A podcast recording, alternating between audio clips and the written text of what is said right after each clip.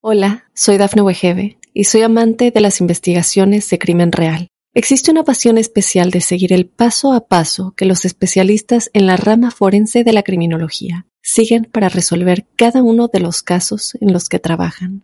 Si tú, como yo, eres una de las personas que encuentran fascinante escuchar este tipo de investigaciones, te invito a escuchar el podcast Trazos Criminales con la experta en perfilación criminal, Laura Quiñones Orquiza en tu plataforma de audio favorita.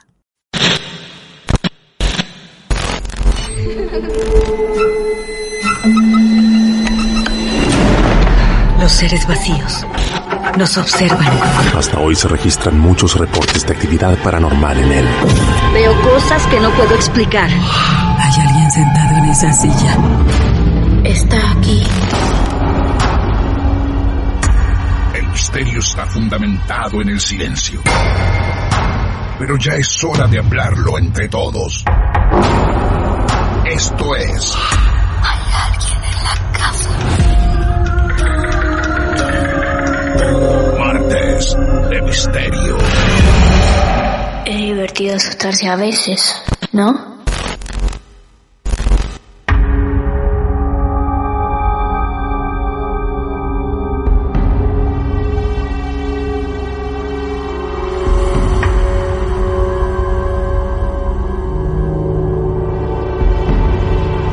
Muy buenas noches, amigos, amigas de todo el mundo. Bienvenidos una vez más a este episodio tan especial de Martes de Misterio. El caso que vamos a vivir merece una breve explicación. Hace algún tiempo, ustedes mismos, a través de nuestras redes sociales, nos escribían y hablaban de algo llamado los dados de Andras. Al leer sobre este caso, nos dimos cuenta en la producción de Marte de Misterio el porqué de su interés. Claro, es una leyenda que abarca un juego perverso atado a la cola de un demonio. Si bien en nuestro programa no abordamos el tema de las leyendas, nos cruzamos con Álvaro Vanegas. Álvaro es escritor, es colombiano y se ha dedicado a investigar seriamente la leyenda de los dados de Andras todo parte de una experiencia real que vive Álvaro y a partir de allí es que este escritor de novelas de horror decide publicar un libro debido a esta investigación que lleva adelante. Sin querer adelantarles mucho más, ya lo tenemos en línea. Álvaro Vanegas, bienvenido a nuestros martes de misterio. Un placer saludarte. ¿Cómo te va? Bien, Martín, muchísimas gracias. Me encanta estar en este programa. Eh, por supuesto, es un placer y pues un saludo muy, muy especial a todos los que nos están escuchando. Bueno, Álvaro, es algo que nos tiene bastante inquietos lo que vamos a vivir a continuación, porque el 90% del contenido de este programa siempre es gente que cuenta sus casos reales, pero en este caso nos vamos a meter con una leyenda donde, bueno, vos nos vas a invitar a tu investigación, a contarnos todo, que nos llama muchísimo la atención. Se viene hablando en las redes sociales incluso sobre los famosos dados de Andras y recurrimos a vos porque sabemos, como escritor, que te interesó mucho esto y que estuviste investigando. Así que uno de los temas del momento en redes sociales lo vamos a traer a Martes de Misterio. Álvaro, desde donde vos quieras y como quieras, podés empezar a contarnos de qué se trata esta leyenda, pero también cómo trabajaste la investigación para llegar a ella. Pues bien, Martín, voy, a, voy a empezar, voy a tratar de ser breve, pero voy a empezar, como dicen, desde el inicio, ¿no? Sí. Yo hace unos 13 años, más o menos 13, 14 años, trabajaba en el canal estatal de Colombia, que se llama Señal Colombia. Ajá. Ahí estaba yo, yo hacía parte del equipo que hacíamos una serie documental que se llamaba Expedición Sonora. Esta expedición sonora lo que hacía era recoger eh, sonidos de todo el país, eh, pues todo lo que tenía que ver con música, pero eh, todo lo que tuviera que ver en realidad con cualquier tipo de sonido autóctono, ¿no?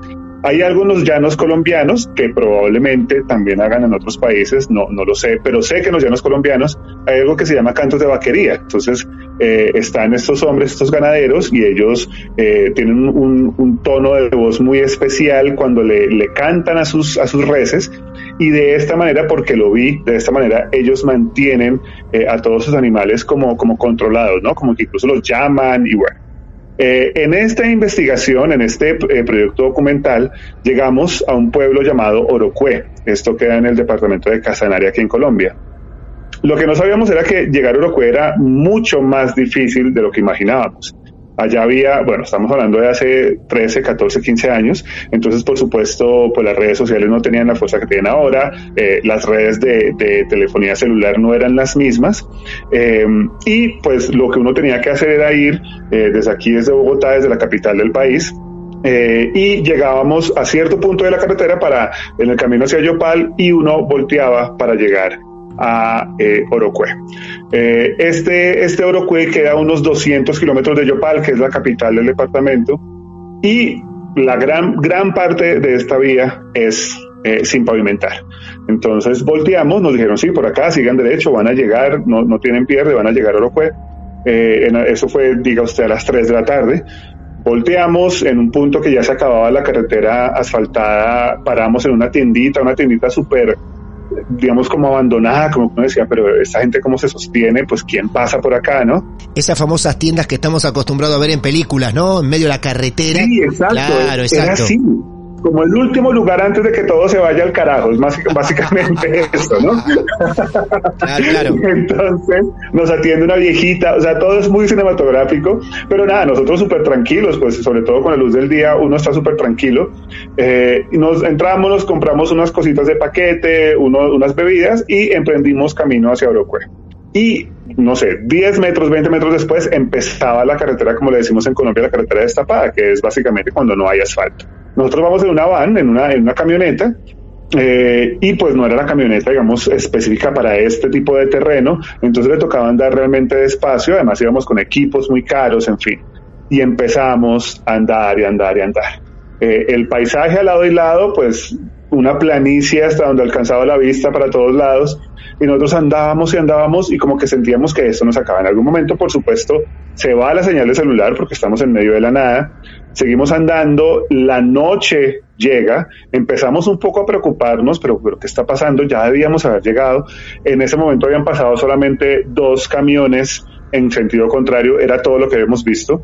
Y pasaban las horas, llegó la noche, no sabíamos qué estaba sucediendo, al punto en que empezamos a pensar, bueno, nos va a tocar, porque si nos iba a acabar la gasolina, o sea, todo mal, va a tocar dormir por acá eh, por turnos y esperar a que alguien pase y pedir ayuda. Eh, ya estábamos realmente preocupados porque realmente ya eran mucho tiempo andando hasta que vimos por fin a lo lejos las luces del pueblo. Cuando llegamos al pueblo, incluso pensamos que era que nos habíamos perdido, dijimos, no, tomamos en algún momento el, lugar que no era, pero decíamos, pero ¿por dónde? No, no, había forma de perdernos.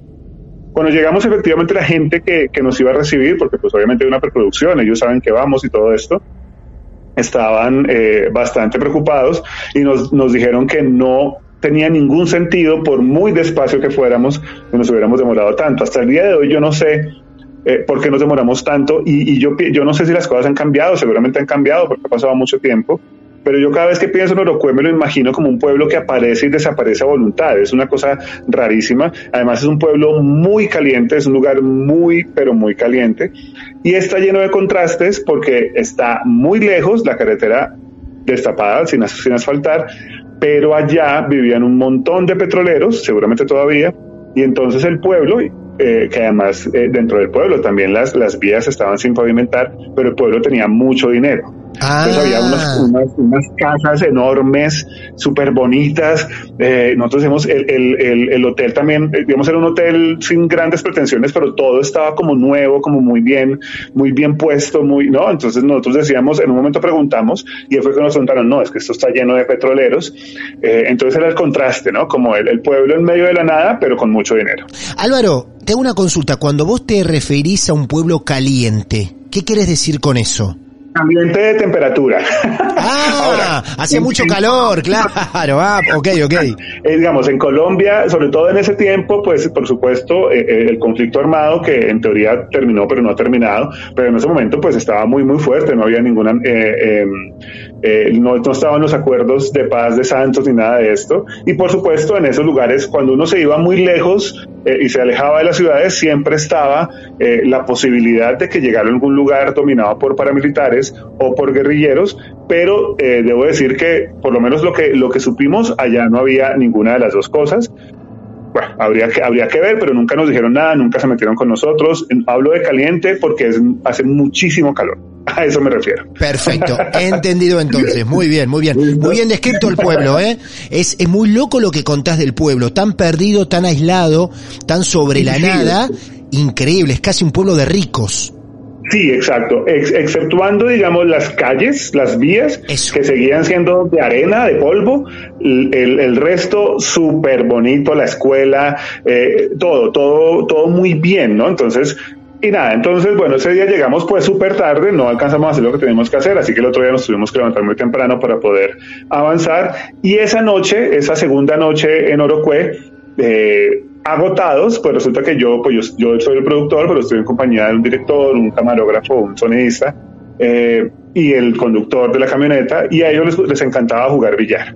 A mí nunca me ha gustado jugar billar, pues tal vez porque no lo sé jugar, pero pues igual los acompañé, nos, nos, nos, nos metimos a un lugar bastante grande además, muy bonito también, y yo me puse a tomar mis cervecitas mientras ellos jugaban eh, billar. Por supuesto, nosotros pues era como esta gente de dónde viene, entonces nos acercaban mucho, nos preguntaban, eh, ya la mucha gente sabía que, éramos los que veníamos del canal de televisión, entonces nos preguntaban, y yo estoy ahí sentado viéndolos a ellos jugar billar, como relajado, y se me sienta un hombre, un hombre además muy joven, yo creo que unos 20, 23 años máximo, claro, su piel tostada por el sol, eh, unos ojos así súper negros, súper profundos, y él me empieza a hablar, entonces yo, pues súper chévere, empezamos a hablar, y él me cuenta esto que me pareció, yo no sé si él me estaba, en ese momento yo no supe si él realmente me está, estaba bromeando, bromeando conmigo, eh, pero me cuenta más o menos de la nada que ese lugar donde estábamos, el, el, dueño de ese lugar había jugado a los dados con el demonio, que eso era una, un rumor en todo el pueblo.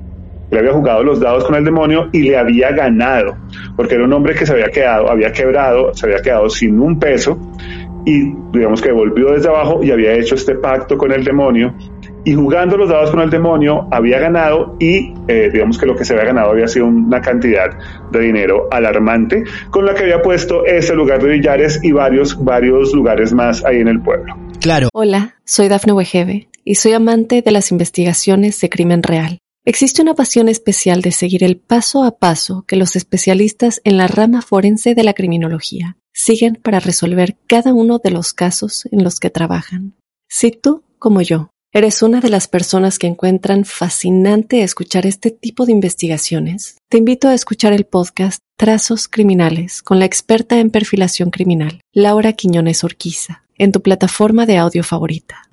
Lo que acabas de contar es, es no menor, es fuerte, no cualquiera le pasa de llegar a un pueblo tan de visitante y que te cuenten y te digan, este lugar el dueño se lo ganó al demonio, porque fue así jugó a los dados y se lo ganó al demonio. Hasta ahí, hasta ahí. ¿Qué tanto creíste en ese momento en la historia? ¿Sonaba convincente, más o menos? Yo debo decir, yo, digamos, con los años me he vuelto bastante incrédulo. En ese momento, además, yo eh, estaba hasta ahora pensando en convertirme en escritor. Yo no, eh, digamos que escribía unos cuentos por ahí, y, pero pues aún, digamos, eh, desde ese tiempo, desde hace mucho tiempo, yo estoy fascinado con todo lo que tiene que ver con historias paranormales, con historias de terror. Entonces, cuando este hombre me cuenta esto, yo no dejo de sentir fascinación y en ese tiempo, no recuerdo exactamente, pero creo que en ese tiempo yo alcancé a creerle, ¿no? Yo en este momento ya no creo tanto en esas cosas, pero en ese momento que, eh, que de pronto estaba más entregado y como, como más, eh, más, era más fácil para mí, eh, como decimos en Colombia, comerme ese cuento, ¿no? Entonces en ese momento yo le creí, digamos, ¿no? No, no había pruebas, no había nada, pero lo de los dados que él me cuenta sí queda en mi cabeza rondando desde ese momento y para siempre, ¿no? Que después de ahí es que parte la investigación que hago eh, y llego a los dados de. Perfecto, muy bien. Como base, como introducción, esto es excelente, está buenísimo. Es casi también la introducción de una película de terror, con todo lo que acabas de, de describir de manera impecable. Bueno, allí entonces llega por primera vez a tu cabeza esto de los dados, el demonio, y se te empieza a iluminar en realizar una investigación. ¿Cómo sigue esto? Entonces, bueno, yo, digamos, sigo mi vida, yo ya termino mi trabajo con, con Señal Colombia, con este programa Festivaleando, eh, continúo y en algún momento, pues yo eh, tengo otro trabajo allá, termino ese trabajo y en un momento yo decido dejar todo para escribir, básicamente. Eso fue lo que yo hice. Digamos, dejé, dejé este trabajo estable con un buen sueldo y todo el asunto para escribir. O sea, yo quería o quiero, ¿no? Todavía, obviamente es mi, mi, mi misión en la vida, pues ser escritor, ¿no? Entonces empiezo yo a escribir mis historias de terror. Eh, yo empiezo a escribir mis novelas, Matar al Diablo, No todo lo que brilla sangre, bla, bla, bla. Eh, pero esto de los dados sigue rondando en mi cabeza. Eh, hace unos tres años, más o menos, mm, nos reunimos con unos amigos con la intención de hacer una serie web de terror. Entonces, la idea era que nos, nos encontráramos todos, eh, cada uno con alguna idea eh, y, la socializábamos y escogíamos, pero pues al final solamente dos de nosotros llegamos con ideas. Y la idea con la que yo llegué fue la elegida en ese momento. Entonces, la idea con la que yo llegué, yo, vengan, eh, ¿Qué tal si, si, contamos la historia de, de, una gente que se reúne eh, a, a, jugar con unos dados, ¿no? Y estos dados son del demonio. Entonces a ellos les encantó la idea y a partir de ahí empiezo yo entonces a hacer una investigación sobre qué tan real, ¿no? Era esto, de qué manera podía yo contar la historia y empiezo yo a investigar, eh, acá hay una biblioteca que se llama Luis Ángel Arango, que es como la más grande tal vez del país, Ah. Empecé yo a investigar, también por supuesto con, con internet, eh, y empiezo a encontrar esto de Andras, ¿no? Lo primero que me llama la atención es que Andras es nada menos que el marqués de los infiernos. Andras no es cualquier, eh, como decimos en Colombia, no es cualquier mico de los palotes, estamos hablando del marqués de los infiernos, y además es uno de los preferidos de Satanás. Ah, qué datazo. O sea, hasta ese momento, como nos ocurre a nosotros que seguimos tu historia, hasta ese momento nunca había aparecido en vos Andras. Sí el tema de los dados, sí el tema del demonio, pero es la primera vez que a vos te aparece el nombre Andras. Andras, empiezo yo a buscar Andras, entonces Andras Marqués de los Infiernos, como les conté, me encantan estos temas, ¿no? De hecho, varias de mis novelas hablan eh, de demonios, de posesiones, de pactos con el demonio, y empiezo entonces a buscar sobre Andras y me doy cuenta además que Andras según la leyenda, ojo que no estoy diciendo que esto sea cierto, estoy diciendo lo que, lo que aparece en internet y en investigaciones, en libros y todo el asunto. Andras eh, es, un, es un demonio, como les digo, uno de los preferidos de, de Satanás, pero en algún momento Andras empieza a perder el norte, se empieza a entregar como a sí mismo y como que no hace lo que tiene que hacer, que es básicamente cuál es su, su misión como demonio, pues es atormentar a los seres humanos. En ese sentido, llega Satanás y como que le aprieta las tuercas, lo reprende, le dice, bueno, ¿usted qué está haciendo? Eh, vamos, eh, tiene que hacer lo que tiene que hacer, no puede estar solamente entregado a la nada. Y Andras, entonces, muy molesto, además con mucha rabia hacia los seres humanos, porque él siente además que eh, los seres humanos siempre somos protagonistas para bien o para mal, entonces él siente mucha rabia hacia los seres humanos, crea estos dados, los dados de Andras, que son unos dados de 12 caras. ¿Y en qué consiste este juego? Según la investigación que yo empiezo a encontrar, ¿no? Según eso, este juego entonces lo que pasa es que él busca a los seres humanos, él además tiene el don de la ubicuidad, entonces puede hacer esto varias veces al mismo tiempo en muchas partes, y le entrega los dados a un ser humano con la promesa de que va a ganar. Este ser humano tiene que reunirse con otras cinco personas para, para completar los seis y empiezan a jugar. ¿Cómo es este juego? ¿No? ¿Cómo es este juego? Pues cada uno lanza los dados en cada ronda. La persona que saque el mayor puntaje tiene el derecho, pero no solo el derecho, sino la obligación de causarle daño a otro de los presentes. Perdón, perdón, perdón. ¿De causarle daño? Causarle daño. Eso es lo que tiene que hacer. en, esto, en esto consiste el juego. No solo, no solo el derecho, sino la obligación. Porque si decide no hacer daño, el daño va a ser para sí mismo. No ¿Mm? te puedo creer. O sea, tengo en mi cabeza un montón de ventanas abiertas para preguntarte porque la mente me va para todos lados.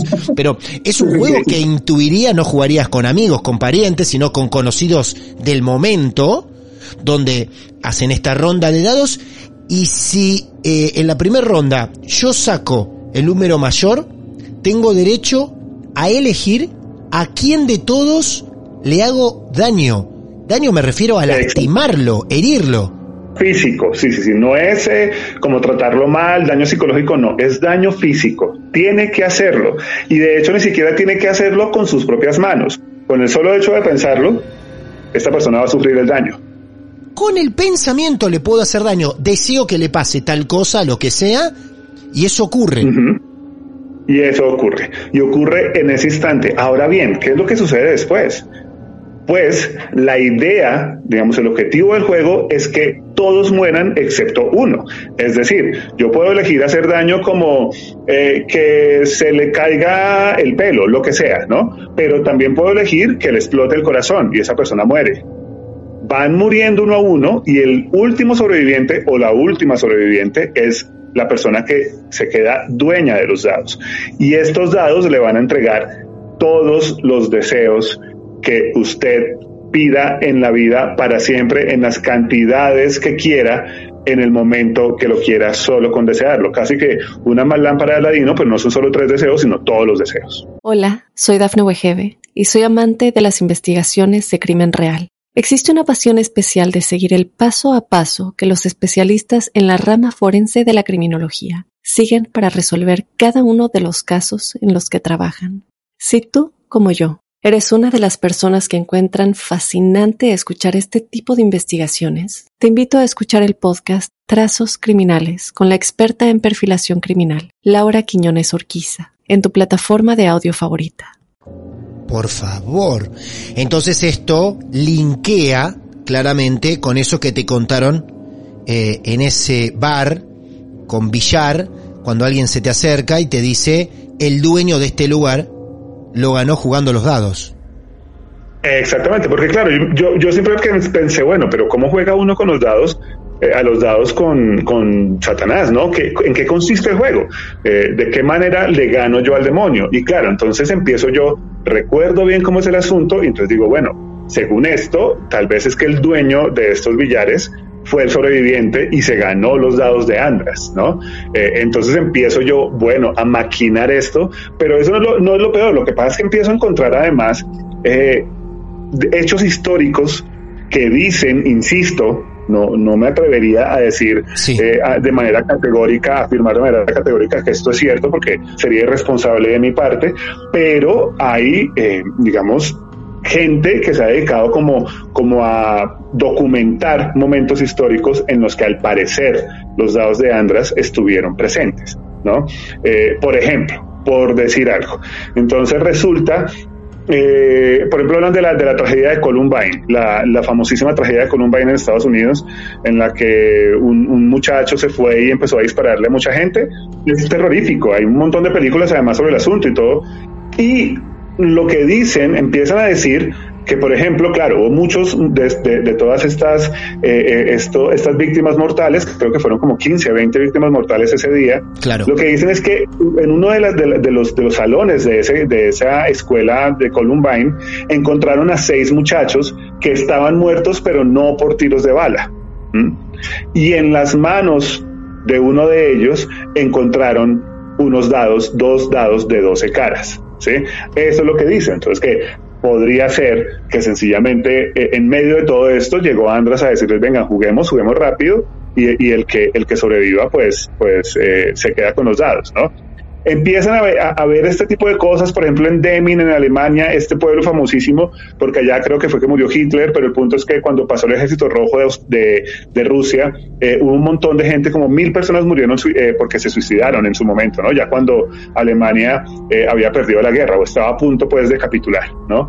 entonces también cuentan que en este pueblo, al parecer, también, aparte de toda la gente que se suicidó, ¿no? Porque pues eh, Alemania había perdido la guerra y llegó el, llega el ejército rojo y bueno, dicen, no, pues antes de, de quedar en manos de, de, los, de los soldados rusos prefiero morirme, mucha gente se murió.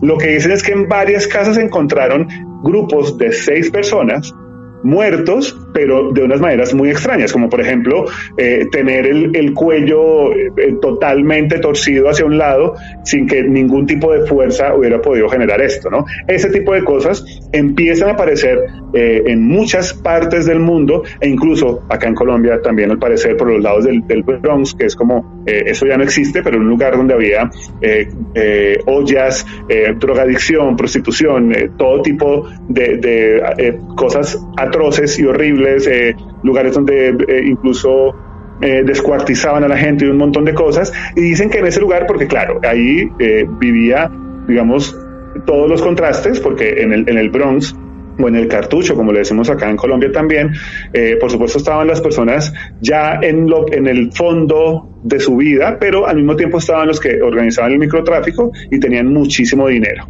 Y mucha gente con mucho dinero también, adictos a las drogas, terminaba ya buscando las drogas, ¿no? Y lo que dicen es que había un juego se, se, rumora entre, entre, entre el cartucho que había un juego de dados en el que la gente tenía que pagar muchísimo dinero para entrar, ¿no? Entonces era un, era un juego de ricos, básicamente. Entraban allá, era un juego de dados, pero que después, cuando la gente entraba, ya jamás se volvía a saber de esta gente. Es decir, Andras empieza a convertirse en algo, eh, cuando empiezo yo a investigar, empieza a convertirse en algo omnipresente y como que está en muchas partes. Es muy fuerte hay una gran parte que se la tenemos que atribuir a leyenda. Igualmente el comienzo de tu historia es encantador, pero hay gran parte de leyenda donde después está el creer o no creer. Pero la verdad que recurrimos a vos porque nos llamó la atención últimamente cómo se viene hablando de los dados de Andras y nos empezamos a preguntar qué es esto, no solemos tratar leyendas, pero si nos topamos con gente como vos que por lo menos investigó y se puso a leer, en lugar de nosotros, te vamos a utilizar. Y está buenísimo lo que nos estás contando, Álvaro. Eh, para aquellos que le gusta acompañar cada capítulo de Marte de Misterio, algunos son googleables. Bueno, este es uno.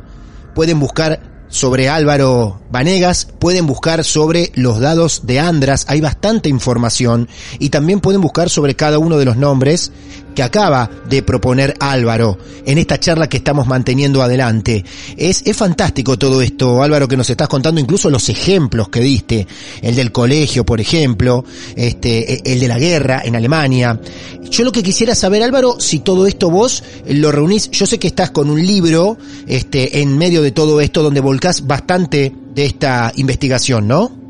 Sí, sí, así es, Martín. Eh, eh, pues digamos que me pareció tan, tan interesante que dije, bueno, esto, esto tengo que utilizarlo para alguna historia, para aquellos que amamos este tipo de historias, ¿no? Los que amamos el terror eh, y las historias paranormales. Y entonces eh, yo escribí un libro que se llama Seis, precisamente porque como que todo, todo termina girando en torno a este número. Eh, y por supuesto hay digamos, utilizando, metiendo mucha ficción, por supuesto, porque esto, no es un libro, no es una crónica, eso es un libro de ficción, eh, pero teniendo como fundamento, como base, todas estas historias de, Andras. Entonces lo que hago es eh, traer a Andras y a sus dados para contar una historia eh, de, de unos bogotanos eh, que se reúnen a jugar a los dados de Andrés. Qué fantástico. ¿De qué forma lo vamos a poder conseguir, ya sea en Colombia, que nos escuchan mucho allí, y en distintas partes del mundo? Me pueden seguir, por ejemplo, en arroba Álvaro Escribe en Instagram. Ahí yo les contaré, dentro de muy poco viene la preventa, pero después de la preventa se consigue súper fácil. Acá en Colombia, por ejemplo, en Panamericana, que es como la más grande de Colombia, Librería Nacional, eh, y ya en todo el mundo, en toda Latinoamérica, pueden ingresar a esta librería que se llama Busca Libre, que llega a cualquier parte eh, de Latinoamérica, eh, y bueno, lo, lo, van a poder conseguir de manera muy fácil, o incluso directamente con la editorial que se llama Calixta Editores, ahí por, por la página web www.calixtaeditores.com van a poder conseguir el libro eh, para, que, para que se enteren un poco más, para que vivan conmigo además esta historia de Andrés que, que a mí sinceramente mientras investigaba e incluso mientras escribía la historia eh, me causó muchísima inquietud. Debo decir que fue de esas historias en las que yo estaba escribiendo y por momentos me tocaba parar, mirar para, para todos lados, porque me gusta mucho escribir de noche, y mirar como para todos lados, porque a veces me sentía observado. Puede ser que sea una cuestión de mi imaginación en ese momento revolucionada por estar contando la historia, eh, pero realmente me causaba eso, ¿no? Como este escosor, eh, como esa sensación de que de pronto eh, aparecía András en mi sala para, para reclamarme que lo estaba poniendo en evidencia, no sé, pero, pero súper interesante que, que además se, se, se atrevan y, y, digamos, se den la licencia también de, de leer terror hecho en Latinoamérica. Yo sé, por ejemplo, que en Argentina hay una movida de terror súper interesante. Eh, está Samantha Schweblin, está Claudia Cortalesi, eh, y bueno, para que sepan que también en, el resto de Latinoamérica escribimos terror y, y, pues es más fácil conectarnos, ¿no? Cuando, cuando uno no está hablando de la historia del irlandés que le suceden cosas por allá, sino que somos latinoamericanos y al final hay algo que es transversal a, todos nosotros y todos nos sentimos, eh, digamos, muy parecidos y reaccionamos de una manera particular, entonces súper chévere que, que, se, que se dejen contagiar también por estas historias de terror escritas en esta parte del mundo. Es fantástico porque tu historia mezcla los tres universos del horror, del misterio, porque esto parte de una historia real, de un viaje tuyo, nace de una historia real, llega a una leyenda, a una investigación, y en el libro, en este libro 6, también tiene ficción, o sea, tiene de todo realismo, leyenda y ficción. La leyenda en el medio, que nunca se termina de, interpretar o ya queda a la libre interpretación de los lectores si tiene algo de verdad o no. Cada uno saca sus propias conclusiones. Pero esto está buenísimo, ¿eh? Realismo, leyenda y ficción. Qué genial. Escúchame, una vez más repetime dónde lo puedo encontrar al libro este 6. Súper fácil. Uno, síganme en arroba Álvaro Escribe en Instagram. Súper sencillo, ahí me pueden hacer cualquier pregunta que necesiten, quieran saber, yo les contesto. Y para toda Latinoamérica, incluido por supuesto Colombia, Argentina, todos, en buscalibre.com y hay envíos a todo Latinoamérica. Perfecto. Álvaro, qué gusto haberte cruzado por culpa de internet, por culpa de recomendación de algunos eh, oyentes que nos tiraron este extraño nombre para nosotros extrañísimo, los dados de Andras, y, bueno, sabiendo que había alguien que se había puesto a investigar a partir de esto, creímos que era una gran oportunidad charlar con vos. Álvaro, ha sido un placer enorme tenerte en nuestros martes de misterio. Martín, el placer eh, fue mío, por supuesto. Un saludo eh, para usted, para todos los oyentes y bueno, de verdad, un placer hablar de esto. La primera vez además que, hablo de esto de manera tan abierta, que no sea como con mis amigos, entonces realmente fue el placer, fue para mí. Perfecto, un gran abrazo desde Argentina y mucha suerte Álvaro, ¿eh? Abrazo Martín, un abrazo también para ustedes. Adiós, hasta luego. Ya lo escucharon entonces, para quienes quieran saber más sobre esta investigación, pueden conseguir seis en estos lugares digitales que les acaba de contar Álvaro Vanegas, así estén en Colombia o en cualquier otra parte del mundo. En Martes de Misterio no nos dejamos de sorprender. Incluso ustedes pueden llevar adelante su propia investigación. Los dados de Andras. Si es que quieren leer un poco más en la web antes de recurrir a 6, este libro de Álvaro Vanegas. El mundo de Martes de Misterio que empieza a expandirse un poco más. Y hoy, como se lo dije recién a Álvaro, tuvimos un poco de cada uno de los mundos dentro del género del horror realismo, leyenda y ficción. Mi nombre es Martín Echevarría. Y si vos llevas adelante investigaciones, tenés tu caso real para contar, también sos bienvenido, bienvenida a nuestro mundo. Buenas noches. El mal viene en formato podcast. Martes de Misterio. Está aquí.